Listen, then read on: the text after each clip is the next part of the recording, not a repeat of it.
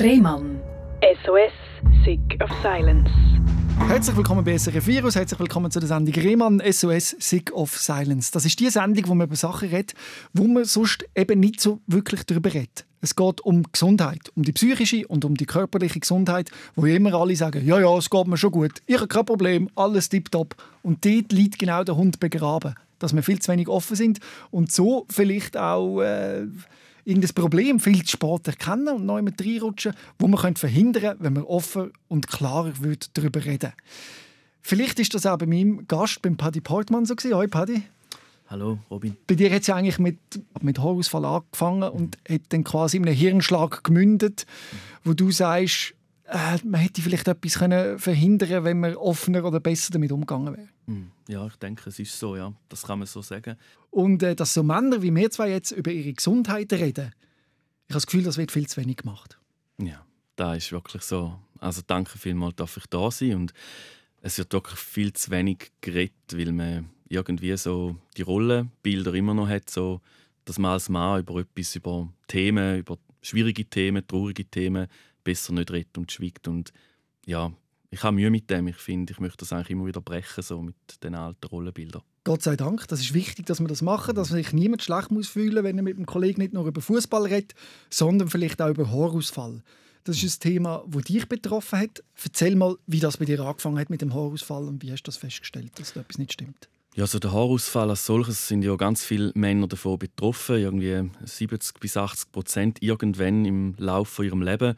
Und bei mir ist es einfach so gewesen, eine normale äh, Alopezie, also hormonell bedingt. Das heißt, ähm, ja, jeder Mann ähm, oder fast jeder Mann hat irgendwann ein, äh, ein Problem damit oder ist das ein Thema.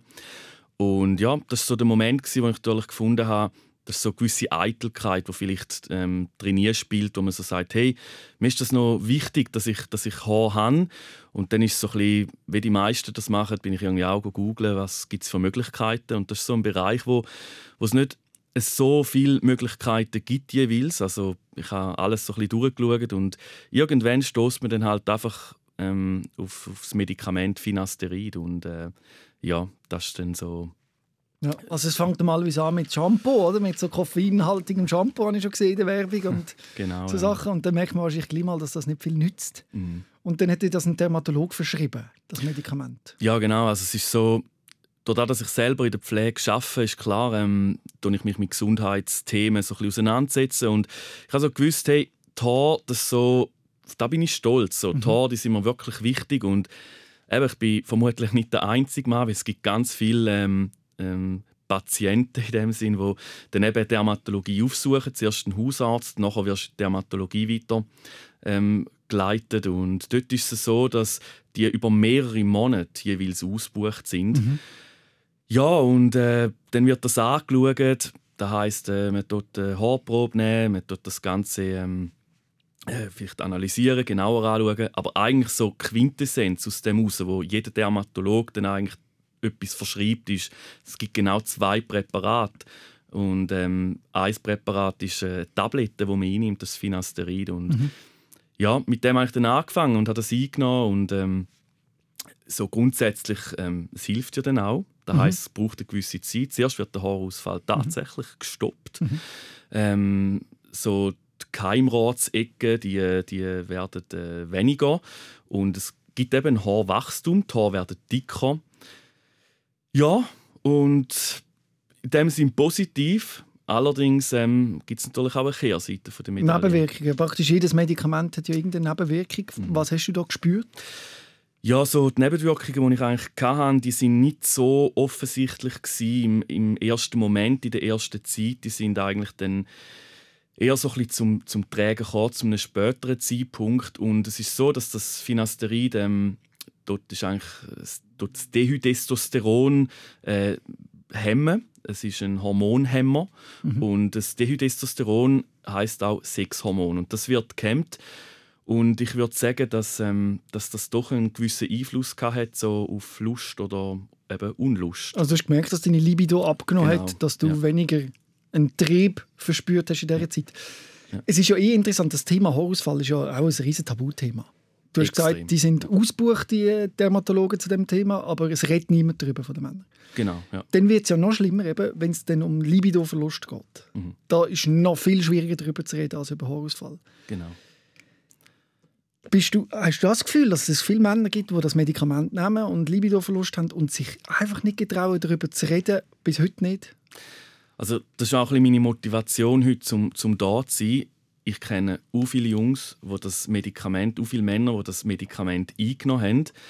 Ähm, und die Nebenwirkungen so entweder nicht kennen oder ich meine, ja, irgendwie sich vielleicht mhm. nicht so intensiv damit auseinandersetzen.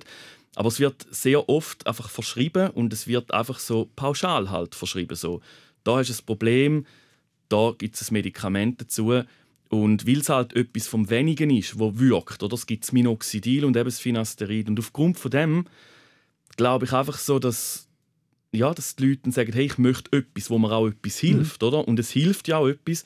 Aber das, was nachher eben daraus resultiert, ist halt einfach ist einfach heftig und es sind viele Männer, die betroffen sind. Ja. Wir müssen aufpassen, dass wir nicht verallgemeinern. Es gibt ja. sicher auch solche, wo es funktioniert die kaum Nebenwirkungen haben, die mhm. ihre, ihre Haarwuchs nicht verlieren und glücklich sind mit dem Medikament. Aber es gibt eben auch die anderen, oder, mhm. wo, wo es anders läuft. Du hast gesagt, es gibt noch ein zweites Medikament. Wieso hat das nicht funktioniert? Also das Minoxidil ist eigentlich etwas, wo man, wo man auftragen tut auf die Kopfhaut und mhm. dann hat man einfach extrem schuppige Kopfhaut und mhm. das ist halt auch so etwas, oder? Also man läuft dann rum und hat permanent eigentlich trockene Kopfhaut. Mhm. Und, und es gibt, man sieht es halt, dass man das auftreibt. Mhm. Und darum ist es halt angenehmer, um eine Tablette einzunehmen. Mhm. Und das Finasterid hilft wirklich, das hilft, also das, wer mehr Haar möchte, der, der hat nachher mehr Haar. Oder zumindest kann der Haarausfall gestoppt werden, mhm. in den aller, allermeisten Fällen. Ähm, die Nebenwirkungen, ja, die sind, die sind happig. Und ich habe immer wieder auch versucht, also nicht bei allen, natürlich. Eben, es ist ganz unterschiedlich, es ist individuell, mhm. wie bei jedem Medikament. Ich habe immer wieder mal versucht, so mit, mit Jungs darüber zu reden und, und ja, irgendwie auch Leute ein bisschen versucht, ähm, vielleicht zu warnen, also zu warnen in die Richtung, dass man sich einfach gut damit auseinandersetzt. Mhm. Oder? Wie hat dein Libido-Verlust stattgefunden? Hast du gerade gewusst, ah, das muss wegen dem Medikament sein oder bist du am Anfang, ist natürlich komisch, oder?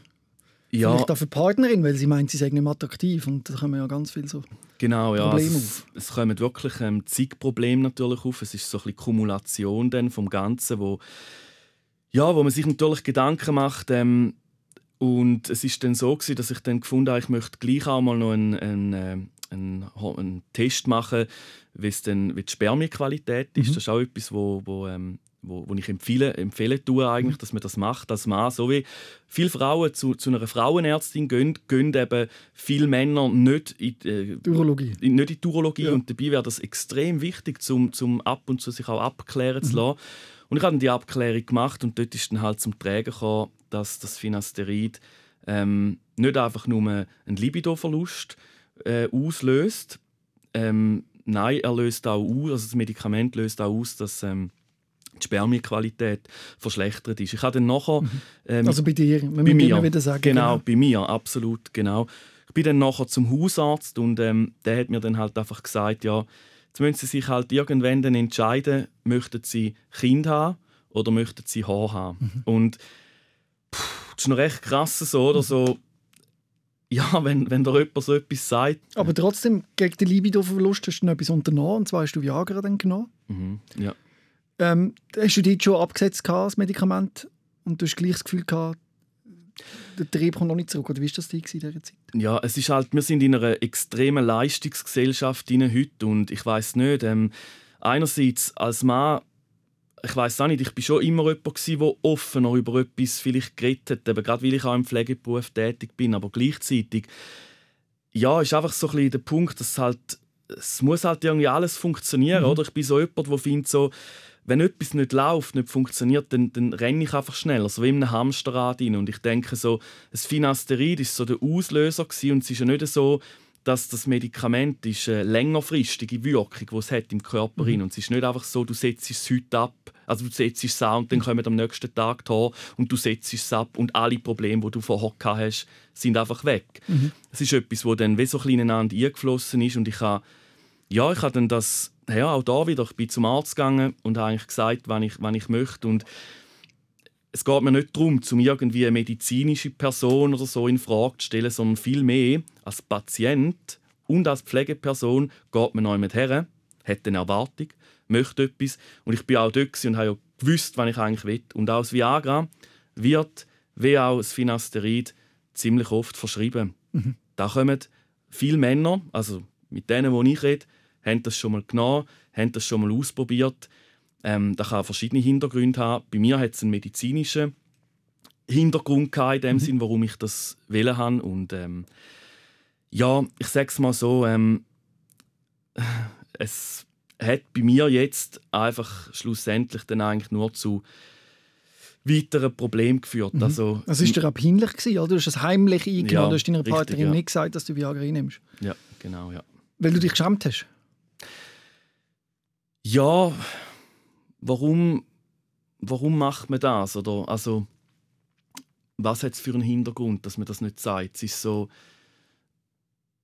ja, es ist eigentlich eine Beziehung wie es ist eigentlich ineinander einflüssend Es ist wie das eine auseinandergegangen. Ich bin mit jemandem neu zusammengekommen und dann ist es so, dass man ja, dass man halt nicht gerade unbedingt äh, sich wie ein Elefant im Porzellanladen möchte benehmen, obwohl das ja eigentlich gar nicht so wäre. Ich glaube, wenn man ehrlich und offen ist, dann, dann kann man alles klären. Allerdings, ich bin so in einem Struggle gewesen, dass ich wie so gefunden habe, Mann, es muss einfach, es muss einfach laufen, mhm. es muss einfach funktionieren und und man bringt auch mehr sexuelle Leistung, oder? Mit Viagra. Das ist ja schon etwas, wo... Da ist, also die man will Problem, ja, der, der, potente Mann will man ja sein, ja. oder? Die Probleme, die ich vorher hatte, habe ich nachher mit dem äh, nicht mehr gehabt, oder? Mhm. Genau, das ist so. Also darum, darum nimmt man das ein. Ähm, und ja, es ist, wie du sagst, ja. Und wie ist denn das, also was ist denn da passiert? Hat sie das irgendwo gesehen? ja. Erzähl mir mal von dieser Situation. Ja, sie hat das Medikament gesehen. Es ist, äh, beim, im, Nachttisch, im Nachttischli ja. gelegen und ähm, ja, keine Ahnung, ja, das ist halt irgendwo durch blöd. Es ist halt auch jedes Mal, wenn man nicht ehrlich ist oder nicht offen ist, ist es halt jedes Mal auch ein Vertrauensverlust und ja, das ist so das Problematische dabei. Also ist denn das, wie, wie ist sie denn, oder wie sind die denn mit der Situation umgegangen? Und du bist verschrocken und hast zugemacht und wolltest nicht reden oder wie Ja, ja es war effektiv so. Gewesen, ja. ja. Man möchte es halt irgendwie nicht, nicht eingestehen. Und, und nachher ist dann, ist dann aber doch so, gewesen, dass ich, ähm, ja, dass ich gefunden habe, ich möchte, ich möchte, ähm, ich möchte ehrlich sein und, und, und, sagen, was, was der Hintergrund ist. Und muss vielleicht sagen, ähm, oder dass zu dieser Zeit in meinem Leben auch sonst einfach sehr viel gelaufen ist. Und ich habe es vorher gesagt, oder? es ist eigentlich wie eine langjährige Beziehung ist auseinandergegangen. Ich habe jemand Neues kennengelernt. Und ja, ich weiß nicht, so als Mensch ist mir immer wieder so am. Ich bin am Trüllen wie in einem Hamsterrad rein, bin schneller gerannt und gefunden, es muss alles irgendwie klappen, es muss irgendwie passen und dann, und dann merkst du auf einmal so, hey, shit, da habe ich es nicht mehr im Griff, mhm. da läuft es nicht mehr gut und da bin ich irgendwie auch am Scheitern. Oder? Wenn man das jetzt ein bisschen esoterisch anschaut, oder, kann man sagen, der Körper reagiert mit Haarausfall, nach eben Libidoverlust. Das sind ja alles so Signale, dass man nicht mehr in seiner Mitte ist. Mhm. Und du hast reagiert mit den Gegenballern, mit Medikamenten, Viagra, dass man mhm. eben wieder in seine Energie mhm. kommt und mhm. Medikamente gegen den Haarausfall und so. Und dass du eigentlich wie gegen deinen Körper geschafft hast, statt mit deinem Körper. Könnte mhm. man jetzt, wenn man das so will, sehen, aber eben. Also das ist Ansichtssache. Ja, aber es geht sicher in die Richtung. Mhm. Oder? Es ist dann so, also der hormonell bedingte Haarausfall, wo eben viele Männer davon betroffen sind, ist das eine. Ich habe dann aber zu einem späteren Zeitpunkt und das ist halt so wie ein psychischer Stress entwickelt. Und der psychische Stress hat sich bei mir so ausgewirkt, dass ich dann nicht einfach den Haarausfall, den hormonell bedingten mhm. Haarausfall hatte, sondern links, rechts, oben und unten kreisrunden Haarausfall mhm. bekommen habe. Das nennt man ähm, Apo, ähm, jetzt weiss ich, jetzt habe ich Fachbegriff nicht. Ja. ähm, Alopecia areata, genau mhm. heisst Und das ist der kreisrunde Haarausfall und da sieht jeder, oder? Also die Leute sehen dann auf der Straße, wow, der hat, der hat kreisrunden Haarausfall. Und das ist so ein bisschen resultierend aus einem psychischen Stress raus. Und aufgrund von dem habe ich nachher dann Cortisontherapie. Mhm. Ähm, Aber wie bist du in dieser Zeit zuerst mal mit dem umgegangen, mit dem kreisrunden Haarausfall? Das ist auch so ein Thema, wo man nicht darüber redet. Hast du nicht mehr Kappen angelegt oder bist du gar nicht mehr aus, dem Haus? Oder wie muss man sich das vorstellen? Nein, ich bin, ich bin aus dem Haus immer wieder äh, unterwegs und habe irgendwie versucht, ähm, ja, irgendwie möglichst locker damit umzugehen, aber so locker ist es dann halt nicht mehr, wenn du halt einfach, wenn ich es vorher gesagt habe, überall am Kopf irgendwie Kreis und Haarausfall bekommst. Und es sind dann auch viele Fragen rum von Leuten, ähm, oder dann viele Leute, die auch gerade Antworten darauf geben und sagen, ja, da kommt sicher, weil du zu viel machst oder weil du aktiv bist oder mhm. weil, du, äh, weil, weil du Stress hast. Und ich würde sagen, wenn ich noch mit Stress hatte, dann ist es so wirklich so, der, der psychische Stress, eben, ich habe es vorher gesagt, von einer langjährigen Beziehung, man lernt jemand Neues kennen, möchte irgendwie neben all dem, was man sonst noch hat im Leben, funktionieren. Es muss irgendwie gut rauskommen. Man merkt aber, wow, ähm, da ist eine schwierige Situation, dort ist eine schwierige, schwierige mhm. Situation und kommt so wie in einen Teufelskreis rein und ich weiß auch nicht, ähm, ja, möchte irgendwie nicht noch mit den Leuten gross darüber reden, aber man kommt gar nicht drum herum, mhm. weil jeder sieht es, oder? Hast du das Gefühl, man hätte zu dieser Zeit vielleicht mit einer Psychotherapie mehr erreicht als mit einer Cortisontherapie? Hm. Das, äh, der Kreisrund Haarausfall haben etwa 3 bis 4 Prozent in der Schweiz. Und es ist wirklich noch schwierig zu sagen. Man weiß bis heute nicht genau, im Gegensatz zum, zum äh, hormonell bedingten Haarausfall weiß man bis heute nicht beim Kreishundenhaarausfall, was genau die Ursache mhm. ist und der Hintergrund. Das ist so etwas, wo, ja, wo, wo schwierig ist. Oder? Bei den einen Leuten ähm, hat es den Hintergrund sehr oft, bei den Leuten, die ich bis jetzt kennengelernt habe, hat es ähm, den psychischen Stress als Hintergrund gehabt. Von dem her eine gute Frage. Ich, ich weiß es nicht. Ich kann nachher einfach auch wieder mit Schulmedizin, also mit Cortisonbehandlung mhm. ähm, wollen schaffen, weil ich so gefunden habe, hey, das Problem, ich nehme es mit einer Tablette, mit einem Medikament. Mhm. Oder hat es am Anfang wahrscheinlich wieder geholfen, oder nehme ich an? Das hat ähm, nach einer gewissen Zeit tatsächlich geholfen und ähm, ja, es ist so ein bisschen, oder? Der Kreisrund Haarausfall ist so schubweise. Mhm. Es ist eigentlich, ähm, es geht in die Richtung der Autoimmunerkrankungen und mhm. dort ist so, wie bei Neurodermitis, man hat dann so Schübe, wo die Haare einfach ausfallen. Innerhalb mhm. von kürzester Zeit. Und mit dem Cortison ist dann so, dass die Haare wieder langsam, aber sicher kommen sind. Mhm. Ja. Und das Cortison ist ein Medikament, das verschiedentlichst eingesetzt wird. Aber es, ist halt auch, es hat halt auch Nebenwirkungen. Ja, die sind gravierend, ja. Charakterlich kann ich mich erinnern bei meiner Cortisoneinnahme, dass, es, dass ich wirklich immer gereizt war und so. Hast du da etwas gemerkt, dass es dich auch psychisch verändert hat?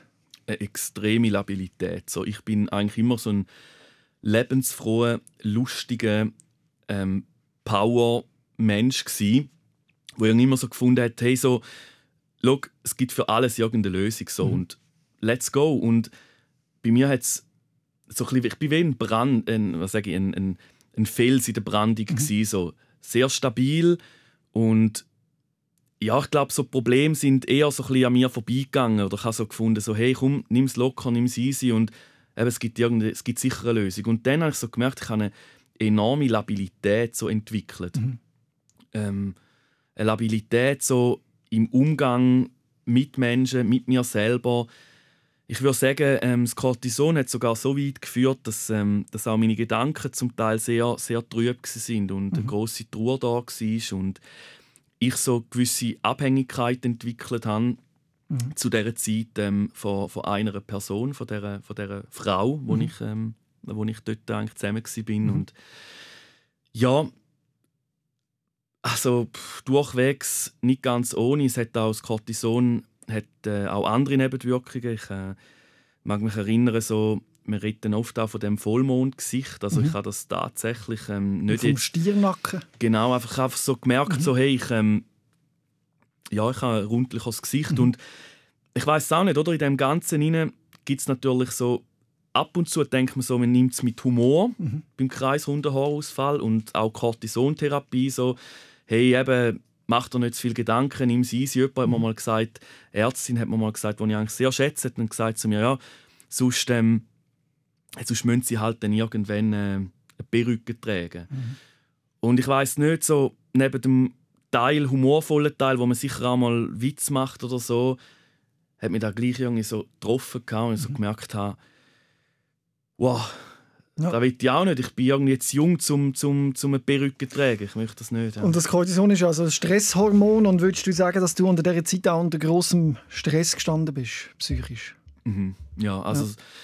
es ist wirklich so eben die Labilität, wo, wo das wo irgendwie höher war und Reizbarkeit, das mag mich auch erinnern, das war auch so etwas. Mhm. Und ja, ich bin zu der, in dieser Zeit wirklich in einem, in einem grossen in einer sehr strengen oder stressigen Zeit drin mhm. und ja. Und dann ist es zum jetzt kommen wir zu einem großen Schritt, zum Hirnschlag gekommen. Ja, es war dann so, gewesen, dass, äh, dass ich das Cortison genommen habe, abgesetzt habe, genommen habe, abgesetzt habe. Oder? Man sollte das Cortison nicht auf längere Zeit nehmen. Allerdings, also ähm, ist es ausges nicht ausgeschlichen? Oder? Es ist dann, ich habe es dann mal ausgeschlichen, aber ja. ich habe es dann gleich, als ich wieder gesehen habe, hey, es kommt erneut wieder. Ja, es wieder genommen. Kreisunterhaltsfall, ja. habe ich es wieder genommen. Und ich bin, ähm, ja, natürlich dann die ganze Zeit ähm, auch immer wieder bei einem Dermatologen gewesen. Ja, und schlussendlich ist es dann so gewesen, ähm, dass die Cortisontherapie ist, bin ich am Ausschleichen gewesen und habe dann im letzten Februar, März so von dem Jahr habe ich einfach äh, gemerkt, hey, ich, also Grippe, bin mhm. ich zu Weg. Ähm, das Cortison hat bei mir vermutlich dann eben auch eine Immunschwäche ausgelöst. Mhm. Und selbst obwohl ich am Ausschleichen war, also ich habe es nicht mehr in dieser Dosis genommen, wie ich es mal genommen habe, aber ich hatte eine Immunschwäche. Ich habe gemerkt, ich bin anfälliger, äh, ich habe mehr Bückel, ich habe mehr ähm, auch Wunden zum Beispiel mhm. heilen nicht mehr so mhm. gut wie vorher. Mhm. Und, und eben Immunschwäche, wo sich so gezeigt hat, dass ich einfach mehr krank war, müder war, ähm, ja, und, und halt über sehr, sehr lange Zeit äh, verkältet war, des Öfteren Migräne hatte, etc. Ist gerade die erste Corona-Welle in dieser Zeit? Sehe ich das richtig? Das ist korrekt, ja. ja. Das ist so, das ist die erste Corona-Welle und ich habe natürlich auch die Tests äh, mehrfach gemacht.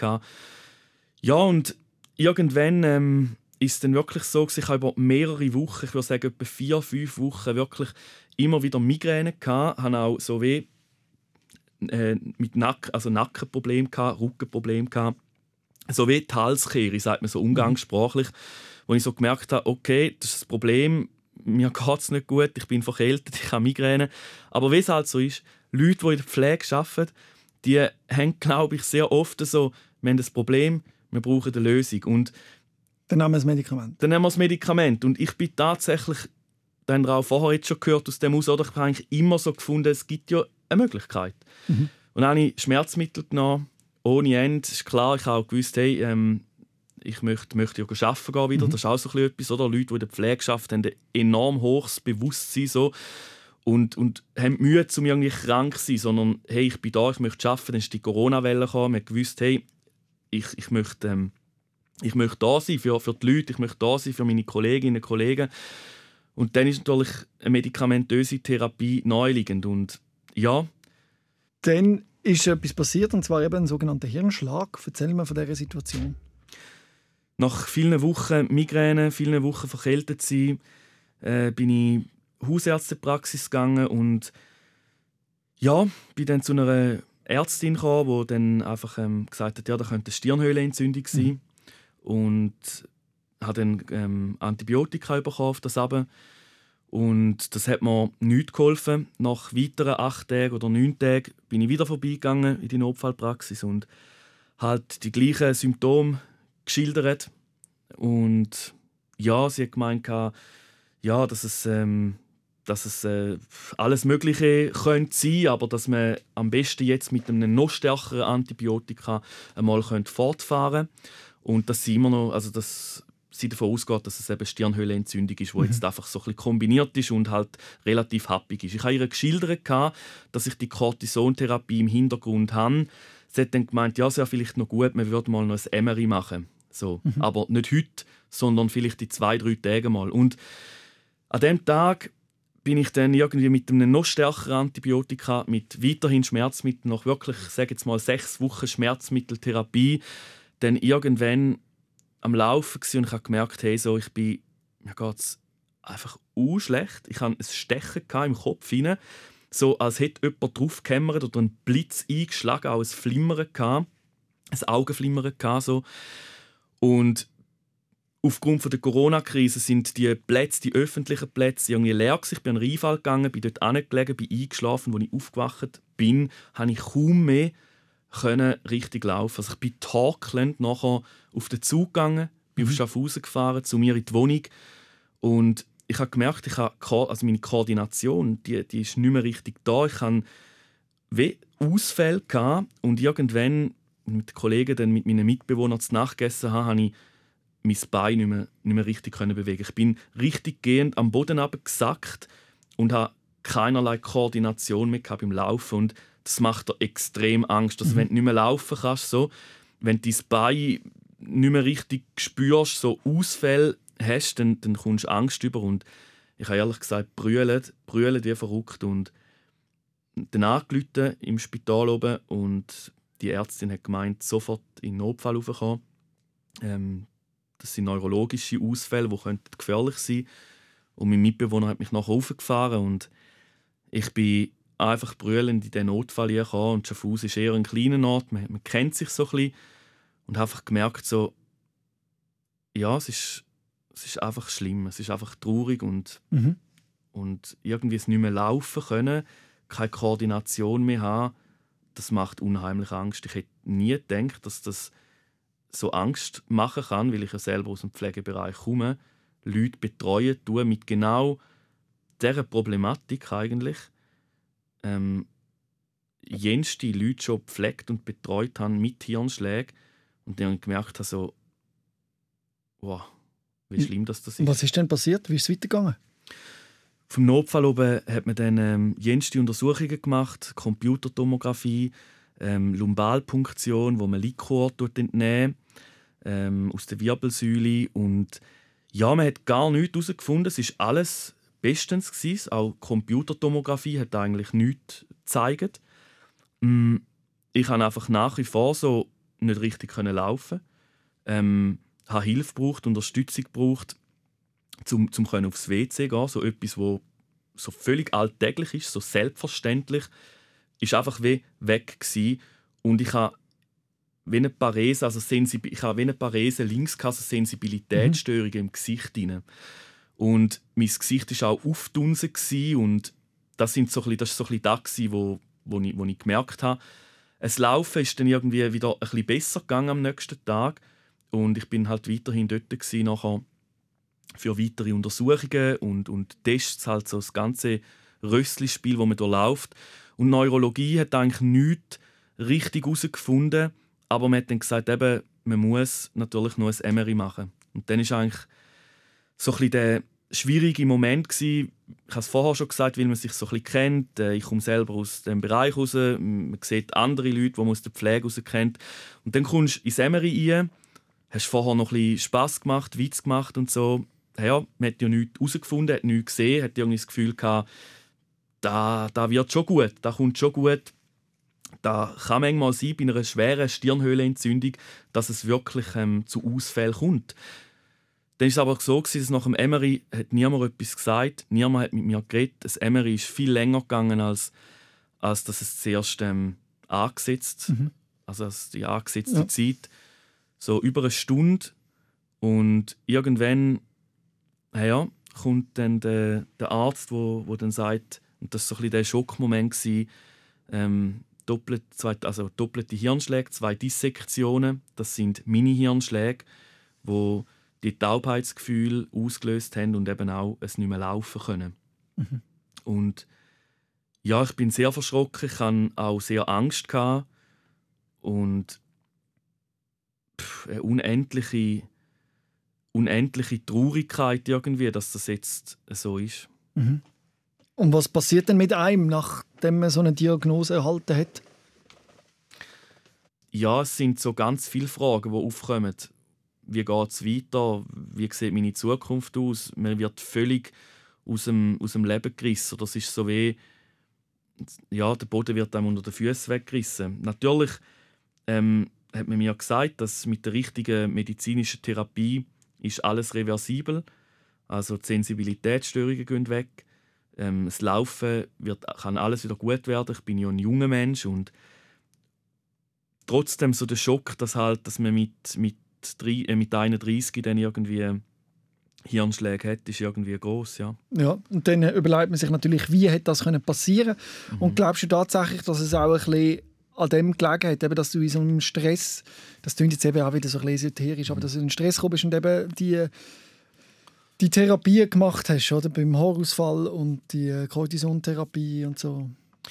Ja, ich glaube, der, der psychologische Stress war bei mir sicher gewesen, so mit einem Beziehungsende, Beziehungsanfang, ähm, eine Freundschaft, wo, wo zu dieser Zeit auch auseinandergegangen ist. So, ich habe vorher, also so das eine führt manchmal wie zum anderen und darum ist es auch überhaupt nicht esoterisch, sondern ich glaube wirklich, dass, dass äh, unsere psychische Gesundheit auch sehr viel mit unserem ganzen Körper macht und die Doppeldissektion, die beiden Hirnschläge, sind eigentlich aus einer ich sage jetzt, ähm, ja, sind aus einer Immunschwäche heraus, könnte es sein, dass das entstanden ist, mhm. aus der Immunschwäche heraus. Ich war über mehrere Wochen eben ähm, verkältet und, und, und ein, hatte immer Migräne. Gehabt. Und bei Dissektion ist es so, dass schlussendlich zu wenig Blut ähm, ins Hirn fließt. Und ein Teil davon hat gemacht, der Mini, Mini-Hirnschlag hat gemacht, dass ich nicht mehr laufen konnte. Und ich würde sagen, das eine führt zum anderen und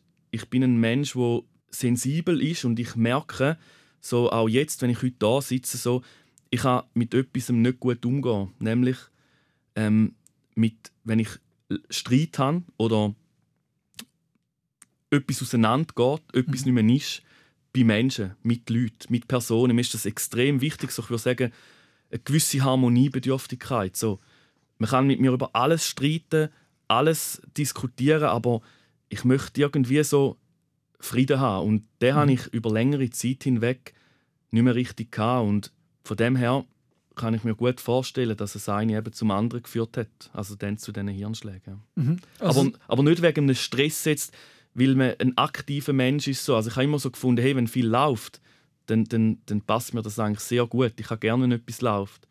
Das ist ja wahrscheinlich auch so ein Vorwurf, den du immer wieder gehört hast, so quasi, ja, du hast halt zu viel gemacht und darum ist der Hirnschlag gekommen, oder? Ja, ja, das... Also sind, ähm, ich habe sehr viele liebe Leute natürlich ähm, getroffen oder haben sich um mich gekümmert und so. Ich bin so, so dankbar gewesen, auch eben für, für das Pflegepersonal, für die Ärzte, für ganz viele liebe Leute. Und trotzdem ist man halt mit, mit dieser Krankengeschichte, die man hat, ähm, mit dem Krankheitsbild, das man hat, ist man dann doch auch isoliert und, und für sich allein. Und ist vor allem immer am Suchen. Ich würde sagen, ich bin bis am heutigen Tag am Suchen. Und wenn die Leute dann halt gewisse Pauschalantworten geben, dann kann es einem manchmal irgendwie gleich noch mehr treffen, als einem das vielleicht lieb ist. Und mhm. ja. Es ist ja sowieso schwierig, jetzt auch in deiner Situation, wenn ich dich so sehe, man sieht, man sieht den nichts an, man hat nicht das Gefühl, der hat irgendeine Einschränkung und so. Und dann, wenn man quasi eben das so erzählt, dann kann das gut sein, dass es beim einen oder anderen auslöst. Ja, komm jetzt, also so schlimm ist ja, kann ja das nicht sein, weil eben, mhm. du hast kein, kein amputiertes Bein oder sonst irgendetwas, wo man das Gefühl mhm. hat, der muss Einschränkung haben. Und vielleicht wird man dann aber auch wie nicht richtig ernst genommen. Ich weiß nicht, ob du das auch schon erlebt hast. Es hat so einen Moment gegeben, der mich so betroffen gemacht hat, wo halt, ähm, wo halt jemand wie so gesagt hat, ähm, ja du, ähm, warum tust du das jetzt auf Social Media posten? Mhm. Warum gehst du so oft, also warum tust du deine Geschichte so ähm, in, die Öffentlichkeit. in die Öffentlichkeit bringen, den Leuten erzählen und für mich war es so, hey, ich möchte eigentlich, dass die Leute von mir her wissen, was, was genau der Hintergrund ist. Ich möchte nicht irgendwie, dass, dass Gerüchte entstehen oder so, sondern ich möchte eigentlich sehr offen damit umgehen und dadurch, dass ich, ähm, ja, dass ich äh, vielleicht auch, ähm, dass mich mehr Leute kennen zu Schaffhausen und ich ähm, ja, auch in verschiedenen Bereichen aktiv bin, ist mir ein Anliegen gewesen, um möglichst offen und transparent damit umzugehen. Und ich habe auch gemerkt, so eine Geschichte erzählen hilft einem auch, um irgendwie zum ein Krankheitsbild können, ähm, können zu bewältigen oder mit einem Krankheitsbild können umgehen. Und es war halt die Corona-Zeit, wo man keinen wirklichen physischen Kontakt gehabt oder, oder einfach nur wenig. Oder nur mit dem Pflegepersonal mhm. und den Ärzten. Und ja, dann ist schon gekommen, dass jemand mal eben gesagt hat, so, es gibt so viele Leute mit viel schlimmeren Krankheitsbildern und du tust dich so ähm, darstellen, als wärst du der Ärmste auf dieser Welt. Und da hat mich noch recht, hat mich noch recht mitgenommen, weil mir ist es nie darum gegangen, zu mir zu sagen, so, wow, schau mal, ähm, da ist meine Geschichte und ich, ich suche Mitleid. Aber ich gebe ehrlich und offen zu, Mitgefühl, Mitgefühl sucht man. Und Mitgefühl ist etwas anderes als Mitleid. Mhm. Aber ich glaube, das ist ein Teil des Problems, dass die Leute immer das Gefühl haben, ah, so schlimm ist es ja gar nicht gewesen. Und so, auch von, sich, von seinem eigenen Schmerz, also als Mann. Mhm. Äh, Frauen haben das natürlich auch, ich will das nicht verallgemeinern, aber dass man immer das Gefühl hat, ja, ich habe das und das erlebt und ich habe die und die Neben aber so schlimm ist es ja gar nicht.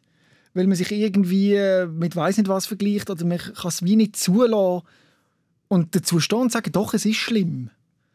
Und ich glaube, das ist so eines von unseren grössten Problemen, dass man es immer wieder will abspielen will und eben viel zu wenig über seinen Schmerz redet.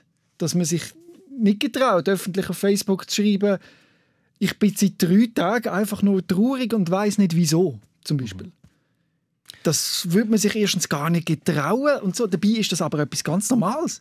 Jeder mhm. Mensch ist mal drei Tage traurig, aber man kann es wie nicht kommunizieren, weil es gesellschaftlich nicht ins Bild passt. Und darum ist es so wichtig, dass was du jetzt auch heute machst, dass du eben über Haarausfall redest, über Libidoverlust redest, über das Leben mit einem, so einem äh, Hirn... Äh, wie, wie sagt man richtig? Hirnschlag, Dissektion. Dissektion ja. redest und so, dass, das, dass du das machst, ohne quasi oder dich schlecht zu fühlen dabei. Mhm.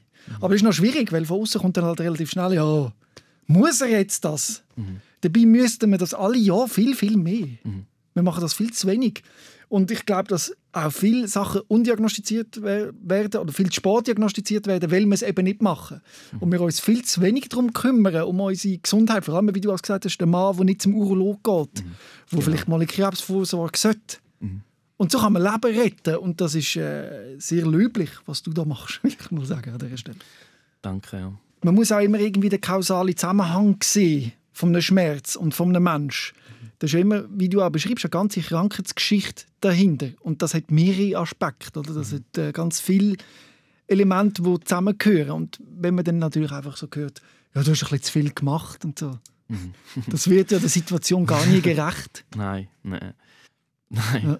Also ich glaube, eben medizinisch kann man sagen, das eine kann ähm, zum anderen führen, muss aber nicht. Und ich glaube aber, dass ja, dass es nichts Besseres gibt, als dass man wirklich offen miteinander ähm, über, über ein Krankheitsbild oder über ein Problem redet. Und ich höre noch ziemlich oft so, ja, Ehrlichkeit und Offenheit ist mir wichtig. Aber Ehrlichkeit und Offenheit heißt eigentlich nichts anderes als, als wirklich die Hosen und, und sagen, hey, da bin ich, das macht mich aus. Du, wenn wir befreundet sind, so, nimm mich so, wenn ich bin und, und andere Leute einfach auch so zu nehmen, wie sie sind. Und das ist eine Frage von, von Empathie. Mhm. Und Empathie ist echt etwas, wo ich so das Gefühl habe, sie geht ein bisschen verloren. Mhm. So. Und, und ich weiß auch nicht, ich möchte mich irgendwie dagegen stellen mit, mit ganz vielen anderen lieben Leuten. Ist so ein bisschen die Frage, was ist denn der Hintergrund? So. Und ich glaube, manchmal ist es so, wie eine Form von Leistungsgesellschaft kombiniert mit Ökonomisierung oder alle, die irgendwie in einem Gesundheitsberuf arbeiten, merken, hey, wir haben weniger Zeit, wir haben wenig Personal, wir müssen schauen, dass wir das auf die Reihe bekommen. Und genau so bin ich eigentlich immer gesteuert. Und ich habe immer gedacht, ich weiß, wie der Hase läuft. Mhm. Aber durch das Krankheitsbild habe ich einfach gemerkt, ich weiß gar nichts. Mhm. Obwohl ich so lange in diesem Bereich tätig bin und immer mit Menschen zu tun hatte, als ich auf der Patientenseite mhm. war, habe ich gemerkt, ich weiß gar nicht. Und ich bin ein wirklich sehr schwieriger Patient. Gewesen. Ein mühsamer Patient ist mir auch gerade noch mal bestätigt vor, vor ein paar Tagen. Jemand hat gesagt, ich habe selten so einen schwierigen Fall gehabt, weil ich selber es kaum ausgehalten zum krank zu sein, mhm. um das können anzunehmen. Aber eben auch, es sind so verschiedene Faktoren gewesen, mhm. irgendwie. Mhm. Und aber du bist ja nicht allein. Ich glaube, viele Menschen haben sehr Mühe genau mit dieser Offenheit. Ich weiß nicht, wie dein Kollege damit umgeht wie du schon angesprochen hast, wenn du so offen bist und wenn man natürlich mhm. jemanden hört, der so offen ist, da kommt auch die eigene Verletzlichkeit. Und dann muss man vielleicht auch einsehen, dass man auch noch die ein oder andere Baustelle sich in hat, wo man immer krampfhaft verdrängt. Mhm. Und wenn man dann jemanden hört, wie jetzt dich, wo das überwindet, in einem gewissen Maß, mhm. macht das auch viel Angst. Mhm. Und das ist ja so bei dem Podcast, dass es auch viele Leute gibt, die das gar nicht hören können, die sagen, ich halte das nicht aus, mhm. weil sie mit ihrer eigenen Verletzlichkeit konfrontiert werden. Und ich finde, das mhm. ist wichtig, wenn man will wachsen will, mhm. dann muss man akzeptieren, dass man, dass man fehlerhaft ist, dass man verletzlich ist, dass man krank ist, dass man es zum Teil ein Täter ist und zum Teil ein Opfer ist. Mhm. Das ist mir alles und das gehört Völlig. dazu und das muss man annehmen und das ist eben, das macht vielen Angst. Mhm. Aber 50 Prozent, also nicht gerade, ich weiß nicht, wie, doch vielleicht vom Leben ist Schmerz mhm. und das immer weg immer zu verstecken und mit mhm. Medikamenten zu überfahren und ja, jetzt mhm. ist meine Liebe so nicht da, jetzt brauche ich drei Viagra. Mhm. Das ist unsere Gesellschaft, aber es ist irgendwie der falsche Weg und das ist zu erkennen, oder? Mhm. Absolut, ja. Ich sehe es so, ja. ja. Mhm. Und ich finde ja schön, dass du dir auch Gedanken machst, dich äh, einzusetzen. Also du hast dir überlegt, äh, so eine Selbsthilfegruppe zu gründen für Menschen mit Hirnschlag. Mhm. Bist du schon konkret etwas am, ja, schon etwas am Entstehen? Ich würde mir einfach wünschen, dass man so mehr Austausch hat. Ich habe von je, ein, einigen Leuten gehört, wo natürlich die meisten deutlich älter sind als ich, ähm, wo Hirnschläge hatten, sagen das äh, kleinere Hirnschläge oder, oder größere, wo vielleicht ähm, Probleme haben und irgendwie gemerkt haben, so nach der Diagnose und der Rehabilitation, der neurologischen Rehabilitation, ist man doch ziemlich auf, auf sich gestellt und alleine. Und das macht natürlich auch Mühe. Also Hirnschläge haben so unterschiedliche Auswirkungen. Oder? Unser Hirn ist eigentlich unglaublich, ähm, unglaublich, was da alles drin ist. Und irgendwie der Austausch findet, findet nicht statt nachher. Also man hat allenfalls alle paar Monate noch ähm, ein MRI oder ähm, hat noch weitere Therapien, die man besucht. Aber so der Austausch zwischen den Leuten findet kaum statt. Und jetzt sind wir, also die Idee ist eigentlich, dass man eine, eine Gruppe bildet, wo sich ja, zu dem Thema kann, kann austauschen und, und miteinander kann darüber reden In welcher Form das, das ist, wissen wir noch nicht, aber mhm. wir möchten gerne etwas machen. Ja, ja das finde ich eben auch wichtig, mhm. dass man sich eben nicht muss verstecken und nicht irgendwo mhm. zwischen Stuhl und Bank geht, sondern dass man sich vernetzt. Mhm. Ja, und was halt auch ist bei Hirnschlägen, ist wirklich so sehr oft, dass Leute nachher, oder man hat das Gefühl, jetzt muss wieder funktionieren und ich habe es gesagt, es ist reversibel jetzt bei mir, bei anderen Leuten ist es nicht so. Aber so gewisse Sachen, die bleiben bestehen. Also man ist ein anderer Mensch nach einem Hirnschlag und das macht sich manchmal mehr bemerkbar, manchmal weniger, aber es braucht einfach Leute, wo wo irgendwie das können akzeptieren, einem selber können akzeptieren und auch können sagen so, also ich merke zum Beispiel bis heute eine gewisse Konzentrationsschwäche, ich werde schneller müde ich habe Mühe beim Arbeiten, ich habe immer noch regelmäßig Migräne und die Leute, die mit mir zusammen arbeiten, müssen irgendwie damit umgehen können. Mhm. Und das passt halt auch nicht in unsere Leistungsgesellschaft. Und, du hast es vorher gesagt, oder? man sieht mir nichts an und dann denkt man so, was ist auch los? So, warum hat jetzt der das wieder? Und ich bin darum mega angewiesen oder froh um Leute, die, die irgendwie ein Verständnis haben dafür und wissen, wie damit umgehen. Und ich habe mir einfach so gesagt, für mich selber, wo immer gemeint hat, ich weiß, wie es läuft, weil ich in diesem Bereich tätig bin, so, dass ich irgendwie anders möchte Leute pflegen in Zukunft, Leute anders möchte begegnen. Und es gibt für mich gar nichts, wo ich irgendwie so denke, wow, das geht jetzt nicht oder das ist jetzt einer zu viel, weil wir sind eine ganze Gesellschaft, äh, ganz viele Menschen, die mit, mit verschiedenen Krankheitsbildern irgendwie betroffen, also betroffen sind oder irgendjemanden kennen, wo, wo betroffen ist, in welcher Form oder Art auch immer. Es geht doch auch nicht um ein Vergleichen. Wo hat es jemanden, der noch etwas Schlimmeres hat? Und, und, sondern es geht einfach darum, dass wir offen darüber reden und auch Menschen können akzeptieren mit dem, was sie mitbringen. Und ich weiß auch nicht so, der Neurologe hat mir einfach gesagt, ähm, ich hätte können eine Lähmung davon tragen, ich hätte eine Beeinträchtigung, eine Behinderung können davon tragen oder man kann ab Hirnschlägen auch einfach sterben. Und schauen Sie es als zweite Chance im Leben. Das heißt nicht, dass man irgendwie, dass man alles muss, muss schlimm reden oder dass alles nur schlecht ist, aber dass man gleich sagt so, hey, das ist, das ist der Fakt, so mhm. sieht es aus bei mir und wenn ich traurig bin, bin ich traurig und wenn es mir das Bedürfnis, also wenn es Bedürfnis gibt, um darüber zu reden, dann rede ich darüber. Mhm. Und das ist so ein bisschen das, was ich gefunden habe, dann nehme ich für mich raus und ich wünsche es mir irgendwie für, für, für uns alle, bisschen, dass wir, dass wir darüber reden können. Mhm. Und ich finde es schön, dass du die zweite Chance jetzt da wirklich wahrnimmst und nicht wieder in das alte Hamsterrad gehst, dass da nochmals etwas passiert, sondern jetzt wirklich auch probierst, nicht nur für dich selber zu schauen, sondern auch eben Leute in deinem Umfeld, die du ja siehst durch deinen Pflegeberuf, mhm. Können davor zu bewahren. Und ich glaube, ein der grossen Schritte ist eben zu der Schwäche stehen und äh, ja, sich mal abchecken lassen, ob alles gut ist. Genau, ja, das machen wenig Männer. Äh, eben zum, zum Urologen mal zu gehen, mhm. das würde durchaus Sinn machen, ja.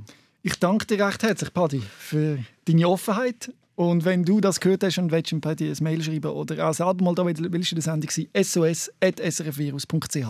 Herzlichen Dank. Danke auch vielmals. Merci. Rehmann. SOS, Sick of Silence. Jeden Dienstag vom 6. bis am 7. auf SRF Virus. Und online als Podcast und Video 24-7 auf srfvirus.ch.